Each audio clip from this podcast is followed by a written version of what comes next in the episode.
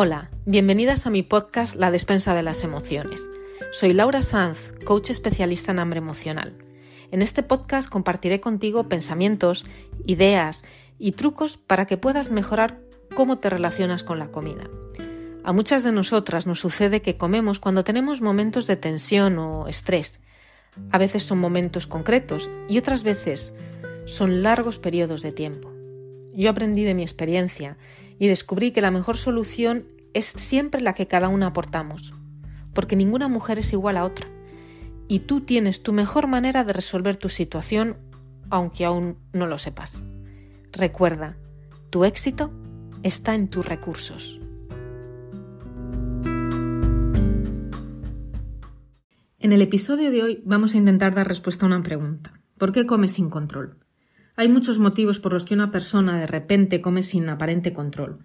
Estás tranquilamente viendo la televisión sin más y de repente recuerdas que mañana tienes un día complicado en casa o en el trabajo y no sabes cómo vas a llegar a todo.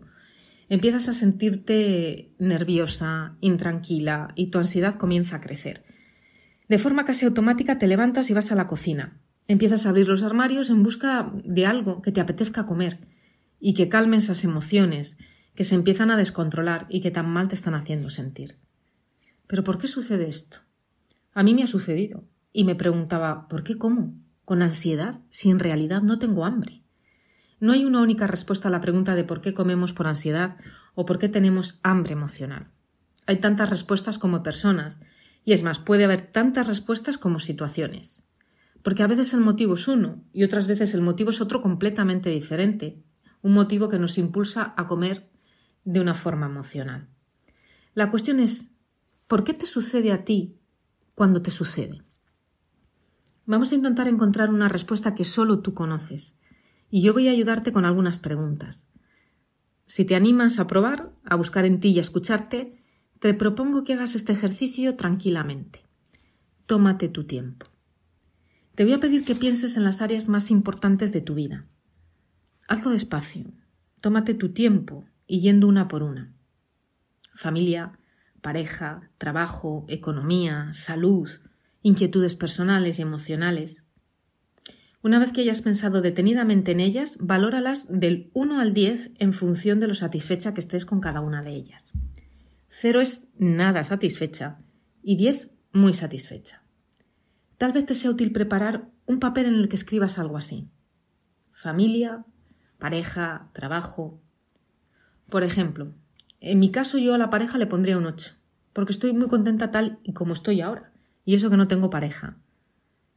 Pero creo que es el momento adecuado y que ahora mismo, pensando en el tema de la pareja, mi situación es exactamente la que quiero que sea. Estoy muy a gusto conmigo misma. Mira las puntuaciones que estén más bajas y piensa, ¿qué te gustaría hacer? ¿Qué puedes hacer para cambiarlo? ¿Por qué está así? ¿Recuerdas alguna situación que te haya hecho tener ansiedad por comer y que esté relacionada con aquellas áreas que tienen la puntuación más baja? ¿Es siempre la misma situación o son situaciones distintas? Si hay situaciones o emociones que se repiten, que te han generado una necesidad imperiosa de comer, has encontrado tu patrón de disparadores. Es decir, qué situaciones, qué emociones, qué pensamientos que se repiten te llevan a comer. Si los identificas es más fácil que cuando aparezcan puedas actuar con mayor conciencia dentro de la situación, lo que te permitiría encontrar otros recursos para actuar sobre aquellos condicionantes que te están haciendo comer de una forma impulsiva. El hecho de saber cuáles son estos disparadores es un primer paso y es muy importante. El segundo sería profundizar en su conocimiento. Por ejemplo, cuando llegas a casa y ves todo lo que te queda por hacer, te estresas y te pones a comer.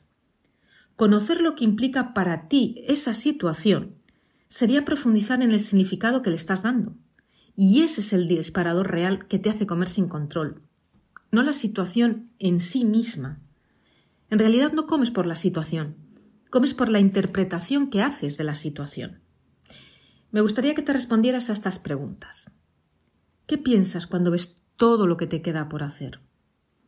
¿Te agobia la idea de no ser capaz de llegar a todo? ¿Qué tendría de malo si no hicieras todo lo que tienes que hacer? Y sobre todo, ¿qué piensas de ti si no lo haces?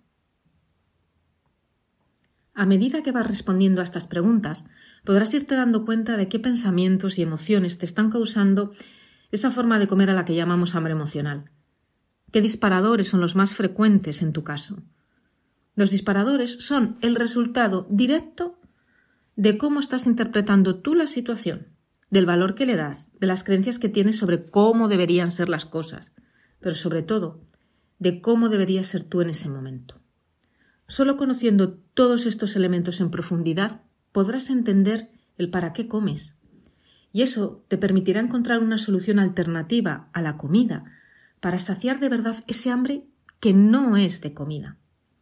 Espero que este pequeño ejercicio de reflexión te haya servido de ayuda y también que te haya permitido conocer cómo funciona y cómo puede ayudarte el coaching a través del autoconocimiento a aprender a gestionar las situaciones y las emociones que te llevan a comer de forma impulsiva y descontrolada. Como coach te acompaño a que tengas una conversación contigo misma. Soy como un espejo para ti.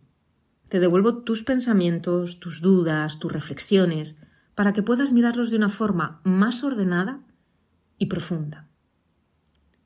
Cada mujer con la que trabajo es una historia personal diferente, una forma distinta de entender la vida y también de vivirla. Y yo disfruto acompañándote a mejorar tu mundo.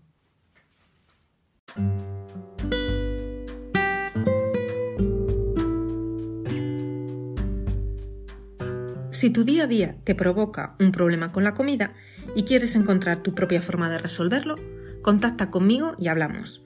Soy experta en ayudar a otras mujeres a lograr lo que yo misma hice, mejorar tu relación con la comida a tu manera. Usaré el podcast para hablarte. Tú puedes hablar conmigo a través de mi página web www.lausanz.com o si lo prefieres a través del email laura.lausanz.com. Hablamos.